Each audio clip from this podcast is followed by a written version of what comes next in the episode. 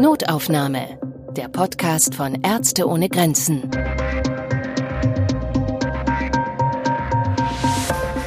Herzlich willkommen, liebe HörerInnen, zu Notaufnahme, dem Podcast von Ärzte ohne Grenzen. Mein Name ist Anna Dushime, ich bin Journalistin und Podcasterin. Ich bin Christian Katzer und arbeite im Berliner Büro von Ärzte ohne Grenzen. In diesem Podcast wollen wir mit Menschen sprechen, die für Ärzte ohne Grenzen auf der ganzen Welt im Einsatz sind. Sie unterstützen dort, wo die Gesundheit der Menschen besonders bedroht ist, weil zum Beispiel staatliche Gesundheitssysteme die Betroffenen nicht ausreichend versorgen können. Das ist zum Beispiel in der Zentralafrikanischen Republik der Fall. Und um sie soll es heute gehen. Für dieses Gespräch haben wir uns Amadeus von der Oelsnetz eingeladen, der schon häufig in der Zentralafrikanischen Republik gearbeitet hat. Amadeus, herzlich willkommen. Vielen Dank für die Einladung. Ich freue mich, hier Gast sein zu dürfen. Amadeus, du bist Krankenpfleger, 57 Jahre alt, bist Mitglied im Vorstand von Ärzte ohne Grenzen und hast insgesamt schon elf Einsätze mit Ärzte ohne Grenzen hinter dir. Am häufigsten warst du in der Zentralafrikanischen Republik. Das ist richtig, genau. Seit 2010 war ich viermal in vier, also in vier Einsätzen in der Zentralafrikanischen Republik tätig, ganz genau. Aber bevor wir so richtig einsteigen, wollen wir unseren Hörerinnen eine Minute in die Zentralafrikanische Republik Einblick gewähren. Die Zentralafrikanische Republik liegt buchstäblich im Zentrum von Afrika, zwischen dem Tschad, dem Sudan, Südsudan, der Demokratischen Republik Kongo, dem Kongo und Kamerun. Weniger als fünf Millionen Menschen leben hier auf einer Fläche doppelt so groß wie Deutschland. In manchen Gebieten mit Regenwald und Trockensavanne ist das Land fast menschenleer. Was besonders fehlt, sind Ärztinnen. Nur eine davon gibt es pro 10.000 Einwohner. In Deutschland kommt eine auf rund 200 Menschen.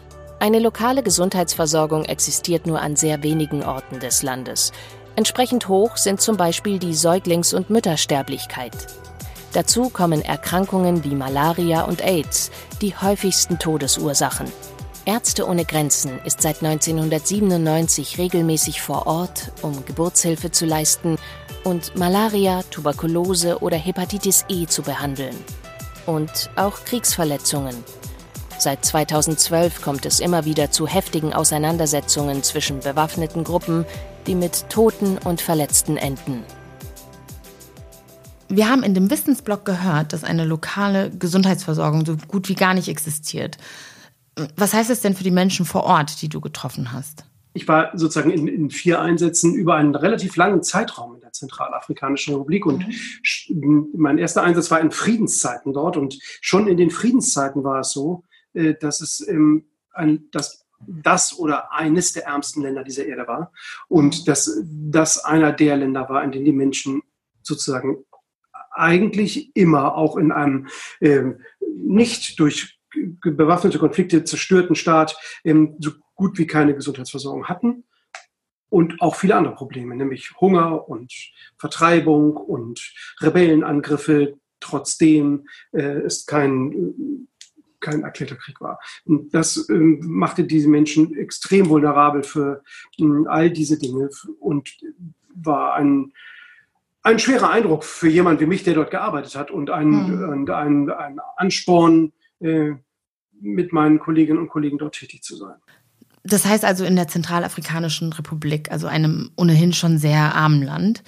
Und dazu kommen ja noch die bewaffneten Konflikte und die Gesundheitsversorgung vor Ort kann da irgendwie nicht so richtig greifen nochmal die Frage, wie die, wie die Bevölkerung damit umgeht. Also vielleicht ist das schwierig aus deiner Warte heraus zu erklären, aber ähm, wie, wie gehen die denn so tagtäglich mit diesen Herausforderungen um? Na, es mutet so ein bisschen zynisch an, wenn man so von außen sagt, äh, ja, wie die damit umgehen. Das, das, mhm. ist, das ist fürchterlich, ja. da, damit umzugehen. Ne? Das, ist, das ist die Hölle. Die Menschen haben ja. nicht genug zu essen. Die Menschen fliehen vor bewaffneten Konflikten. Die Menschen verlassen ihre Länder. Die Menschen äh, ihre Ländereien, ihre, ihre Regionen. Die Menschen mhm. verlieren ihre Angehörigen. Und die Menschen sind all dem ausgesetzt, was ähm, in diesem Land sowieso so schwierig ist. Also ähm, tropische Erkrankungen, Malaria, ähm, fehlende Ge Geburtshilfe, mhm. ähm, Witterungs- oder, oder wetterbedingte oder witterungsbedingte Schwierigkeiten, all solche Dinge machen den Menschen zu schaffen in diesem Land, ähm, das für, für uns unvorstellbar furchtbar ist äh, in so vielen Bereichen und die, das so unvorstellbar hohe Not hat Ähm, mhm. Und und das natürlich in jedem, in jeder Beziehung, nicht? Also in den, äh, in den, und vor allem natürlich, und das betrifft Ärzte ohne Grenzen jetzt besonders, in den, was die Gesundheitsversorgung angeht. Ja. Die Menschen leiden, die Menschen sind, ähm, versuchen äh, damit klarzukommen, die Menschen verlassen sich auf unsere Hilfe, auf die, auf, auf die Hilfe der, der Nichtregierungsorganisationen, die in diesem Land mhm. tätig sind. Das ist ja nicht nur Ärzte ohne Grenzen, aber auch. Und äh, das macht, das ist schwer für die Leute auszuhalten und es ist ähm, schwer für die Helfer auszuhalten zu sehen, weil hier Not herrscht. Also ich stelle mir das halt so vor, wenn du in einem Land lebst, was historisch mit diesen Konflikten zu tun hat und dann kommen noch dazu noch alle anderen Herausforderungen, die du gerade genannt hast. Ich glaube, ich würde das extrem frustrierend finden. Ich weiß gar nicht, wie ich dann auf die Hilfe reagieren würde. Also ob da irgendwie so eine gewisse Resignation ist oder ob man sich irgendwie immer wieder freut. Wie, wie sich das so anfühlt, das meinte ich wie, äh, wie, das sich für die Menschen anfühlt, kann ich natürlich nur erahnen, als jemand, der von, ähm, aus einem reichen äh, nordwestlichen Teil dieser Hemisphäre kommt. Mhm. Ähm, ich, ähm, ich glaube zu sehen oder habe glaube über die Jahre, die ich da gearbeitet habe, äh, erfahren zu haben, dass es, ähm, dass die Menschen äh, mit einer unglaublich äh, stoischen Geduld das Elend ertragen, weil sie so wenig Alternativen haben. Ja. Und dass sie natürlich trotzdem unglaublich dankbar sind dafür, dass ähm, Organisationen wie die unsere äh, in mhm. diesem Land hilft und dass wir ähm, versuchen, äh, ein Gesundheits-, eine Gesundheitsversorgung ihnen anzubieten, ähm, die sie sonst in ihrem Land eben durch, durch diesen Krieg, äh, durch die Armut, ähm, durch, durch die Schwierigkeiten, die dieser Staat an sich hat, ähm, nicht äh, nicht gedeckt werden kann oder oder und das das ist ähm, unglaublich bewundernswert, wie diese Menschen mhm. das Leben aushalten so ein Leben auszuhalten, ist ähm, weit von dem entfernt, was wir uns vorstellen. Prinzipiell ähm, kann es doch auch nur punktuell sein, die, die Hilfe, die angeboten wird von den verschiedenen Hilfsorganisationen, auch von, von Ärzte ohne Grenzen. Ähm, wie, wie kann ich mir das dann vorstellen? Ja, genau, das ist natürlich schwierig, nicht? Also die, wie man so eine Hilfe organisiert in, in so einem Land wie Zentralafrikanische Republik ist ja immer auch davon determiniert, ähm, wo kommt man denn überhaupt hin? Also äh, die Konfliktbereiche, die, die Frontlinien, die unterschiedlichen Milizen, die agieren, ähm, die Ausbrüche von Gewalt, ähm, die bestimmen ja auch immer unsere Möglichkeiten. Also wo, mhm. wo haben wir Zugang? Wo können wir denn äh, ähm, möglichst flächendeckend und möglichst nicht punktuell, sondern möglichst umfassend versorgen. Aber das ist natürlich, da sind uns natürlich aus diesen genannten, aber auch noch aus anderen genannten Gründen natürlich ähm, große, ähm, große Hemmnisse stehen uns da gegenüber. Ne? Also mhm. in der Regenzeit sind viele Straßen nicht passierbar. Der Krieg macht es so oft unmöglich, dass wir Gebiete erreichen, weil wir, weil, weil Krieg ist, weil, weil geschossen wird, weil wir uns äh, auch nur bedingt den Gefahren aussetzen können, ohne das Leben unserer Mitarbeiterinnen und Mitarbeiter zu gefährden.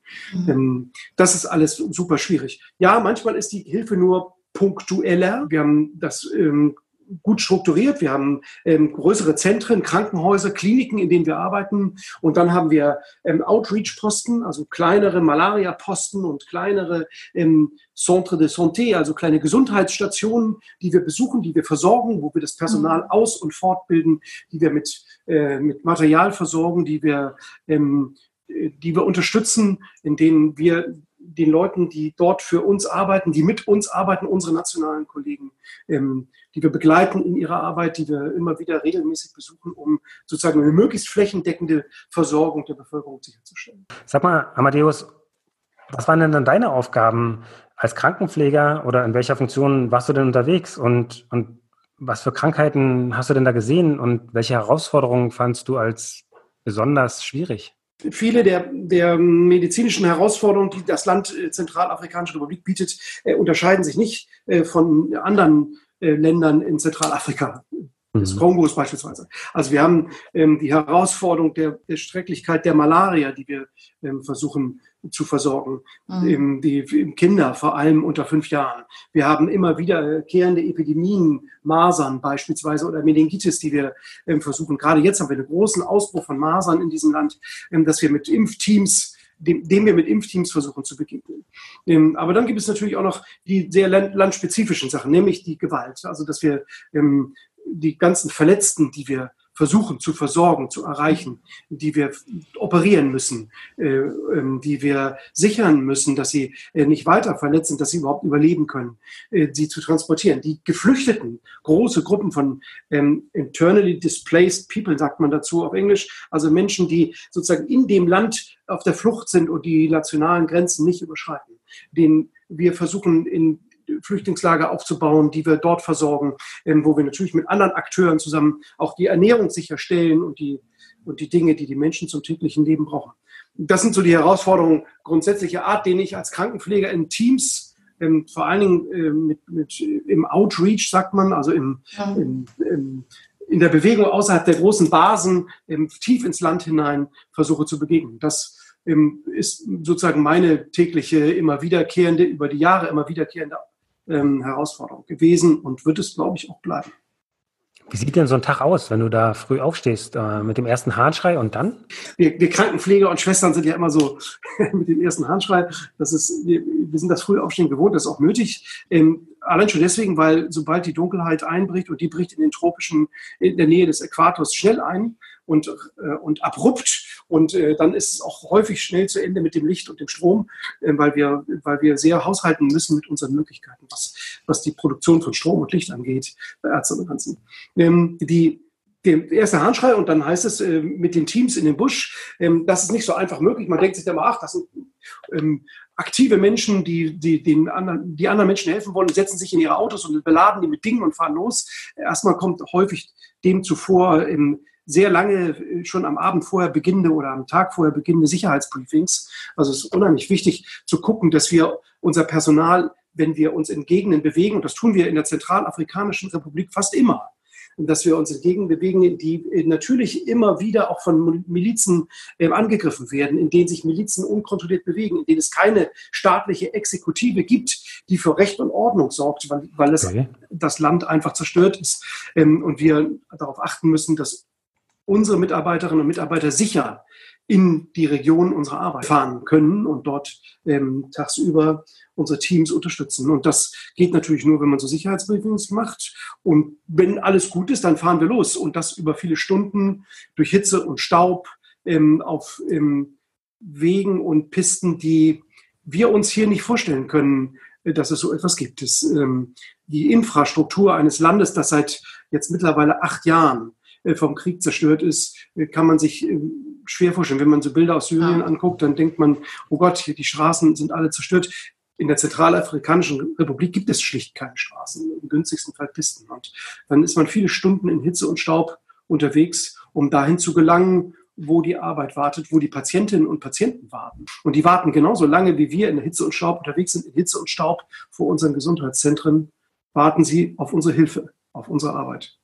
Und wie sieht dann das Zusammentreffen aus? Das Zusammentreffen sieht so aus, dass wir dann natürlich ähm, mit den Teams vor Ort, die es äh, in der Regel gibt, ähm, äh, möglichst schnell und zügig und präzise und qualifiziert ähm, die große Zahl der wartenden Patienten ähm, versorgen.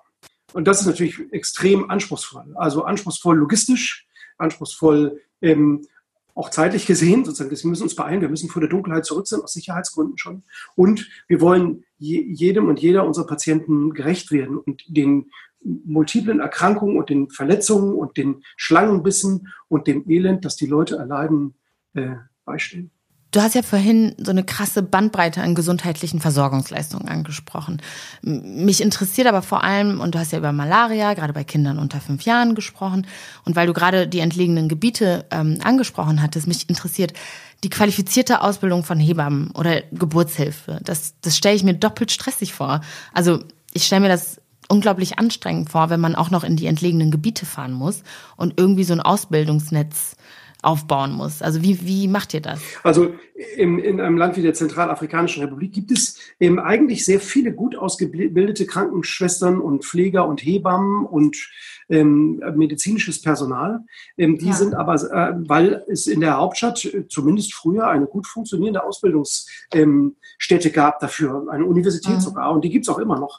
Das Problem ist, dass diese Leute natürlich ähm, keine Arbeit fanden und finden Inzwischen finden Sie sie bei uns und äh, das ja. heißt, wir, wir bezahlen sie ordentlich und bilden sie fort und begleiten sie und sorgen für die Sicherheit ihrer Familien und ihrer Arbeitsstätte und das ähm, macht, es, macht die Sache natürlich für die Leute attraktiv auch. Mhm. Ganz klar, es gibt Jobs, es gibt Ernährung, es gibt ähm, und es gibt ein, eine Arbeit, die gut organisiert ist und die mhm. ähm, Standards anbietet, die, die gut sind. Und das wissen die Menschen, die für uns arbeiten, auch zu schätzen. Also wir äh, machen gerade in der Geburtshilfe ähm, für Hebammen ähm, viel Ausbildung, viel Fortbildung und äh, haben ein gut ausgebildetes Personal, ähm, das für uns arbeitet, in den, auch in den weit entlegenen Regionen. Also oft haben wir dann manchmal sozusagen keine Hebammen, sondern Hebammenhelferinnen, die wir mhm. fortbilden und die aus den Dörfern kommen, in denen wir arbeiten und die natürlich auch nochmal einen ganz anderen Zugang zur Bevölkerung haben. Mhm. Und die dann auch Entbindungen vornehmen können, beispielsweise qualifiziertere als nur die Hausentbindung, die häufig so viel Probleme schafft in Ländern wie der Zentralafrikanischen Republik. Ja. Also wenn Sie sich vorstellen, wenn man sich vorstellt, dass eine, ähm, eine Entbindung mit äh, das Material für eine Entbindung, ähm, für zwei Entbindungen eigentlich nur 20 Euro kostet, äh, dann kann man sich vorstellen, wie viele Entbindungen man äh, mit, mit einem guten Spendensattel schaffen kann ja. und gut unterstützen kann. das ist eine, natürlich eine, eine feine Sache und wir wir, wir arbeiten daran und das ähm, machen wir mit Freude. Ich habe noch eine kurze Frage, weil ich mir gerade versuche, die Zentralafrikanische Republik vorzustellen. Wie ist das denn? Also ist das sicher, vor Ort oder sicherer oder einigermaßen sicher? Wie, wie kann man das einschätzen? Wenn man das Land sich jetzt anguckt, dann ist es so, dass ähm, internationale Kräfte, die Vereinten Nationen und mhm. äh, ähm, andere Akteure ähm, und auch die nationale Armee, die, die sich im Aufbau befindet, ähm, eigentlich nicht weit über die Hauptstadt hinaus für Sicherheit sorgen kann. Das ist, das äh, endet äh, nicht, nicht weit hinter den hinter den Grenzen von Bangui, der Hauptstadt der Zentralafrikanischen mhm. Republik. Ähm, das gesamte Hinterland ähm, wird natürlich versucht von den Vereinten Nationen immer wieder zu sichern und da gibt es auch ein erhöhtes Engagement, aber ähm, weite Teile des Landes sind dem, der, der völligen Willkür marodierender Milizen ausgesetzt. Ich frage mich gerade, weil dieser bewaffnete Konflikt hängt wie ein Schwert über diesem Land und über den Menschen und dann auch verlängert über den MitarbeiterInnen von Ärzte ohne Grenzen und den anderen Organisationen, die vor Ort quasi helfen. Wie geht ihr mit solchen Traumata um? Also ihr als, als Mitarbeitende erstmal. Also das fällt mir natürlich so ein bisschen schwer zu sagen, anzufangen damit, wie gehen wir damit um bei uns als Mitarbeiter, die wir aus dem, äh, aus dem nördlichen Teil des Globus kommen, äh, komme ich gleich dazu. Vor allem müssen wir mhm. erstmal mit den Traumatisierungen der, unserer Patientinnen und Patienten umgehen. Und das ist unser Primärauftrag. Nicht? Mhm. Also die sind ja noch viel traumatisierter, als wir das je sein können. Wenn man sich vorstellt, den Anteil der sexualisierten Gewalt, der in solchen hm. Konflikten einen hohen Anteil hat. Also äh, äh, Frauen und Mädchen, die, ähm, die Primäropfer der, dieser Gewalt sind äh, durch Vergewaltigung und, und Missbrauch. Das ist äh, eine unserer großen Aufgaben, damit umzugehen. Mhm. Beschäftigen Psychologinnen und Psychologen, die ähm, und äh, vor allen Dingen ähm, kulturelle Mittler, die äh, mit diesen Menschen sprechen können. Das ist natürlich immer ähm, sehr darauf angewiesen, dass die Leute aus dem Land, dass wir Leute aus dem Land fortbilden und schulen für so eine Arbeit, damit, ähm, damit sozusagen auch ein, ein, ein kultureller ähm, Kontakt herstellbar ist, die mhm. Menschen sich offen fühlen, äh, über, ihre, über das Furchtbare, was sie erlebt haben, auch zu sprechen. Das ist sehr wichtig.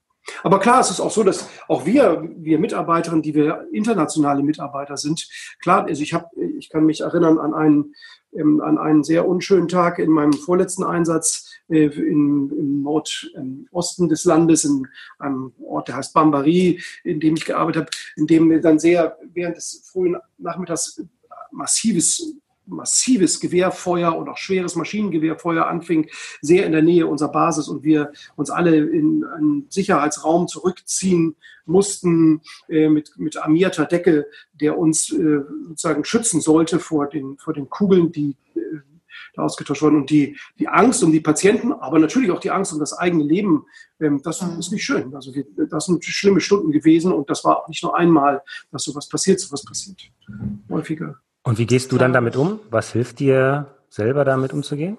In dem Moment vielleicht? Also in dem Moment hilft mir meine, ich arbeite hier in Deutschland äh, in einem großen Drogenhilfezentrum, wo Gewalt auch relativ alltäglich ist, nicht zu vergleichen mit der Gewalt, die ich in Zentralafrika erlebe. Aber Gewalt ist etwas, was in meinem Leben ähm, relativ häufig beruflich äh, vorkommt. Mhm. Das heißt nicht, dass ich keine Angst habe. Das heißt nicht, dass ich, ähm, dass, dass ich nicht da liege und in so einem Safe Room und, und Angst habe, dass ich, dass mein Leben zu Ende sein könnte. Ich habe davor Angst und das ist schlimm. Und das ist, und dann sitzt man da mit seinen Kollegen und versucht sich festzuhalten und sich gegenseitig Kraft zu geben. Und das ist eine gute Sache. Also das ist ähm, etwas, wo man, wo man sich gegenseitig stützt und äh, über Länder, Nationalitäten und äh, Hautfarbengrenzen hinaus in einer Situation ist, in der man aufeinander angewiesen ist und mhm. Voneinander Kraft bezieht. Und das, das hat mir oder hilft mir in solchen Situationen sehr. Du hast ja vorhin erzählt, dass du schon öfter in der Zentralafrikanischen Republik warst. Gibt es denn irgendwas, was du von früheren Einsätzen mitnimmst, also in den neuen Einsatz? Vor allem in den nächsten Einsatz. Ich weiß ja gar nicht, was bei dir ansteht. Also gibt es irgendwie so ein zentrales Learning? Also was ich gelernt habe, ist so ein bisschen, äh, wenn man vier Einsätze in, in, in der gleichen Region gemacht hat, dann lernt man ähm, so ein bisschen die, die Seele der Menschen ganz gut kennen. Und das, ähm, ähm, das ist etwas, was ich immer mitnehme. Ich habe viele Kontakte zu alten Kollegen in der Zentralafrikanischen Republik, die, mit denen ich gearbeitet in schlimmen Situationen mhm. und mit denen ich Sachen geteilt habe, die, ähm, die, die mir in meine Seele nie wieder verlassen werden. Und deren glaube ich auch nicht. Und das ist etwas, ähm, und ähm, also Menschen aus dem Land. Und die, diesen Kontakt, diese, diese Erfahrung, diese schwere und aber auch erfolgreiche und gute und produktive und effiziente Arbeiten, was wir dort gemacht haben, das ist etwas, was mir, worauf ich mich auch wieder freue. Also ich würde gerne wieder dahin gehen und vielleicht mache ich das nächstes Jahr auch. Ich glaube ziemlich sicher, dass ich das versuchen werde zu machen.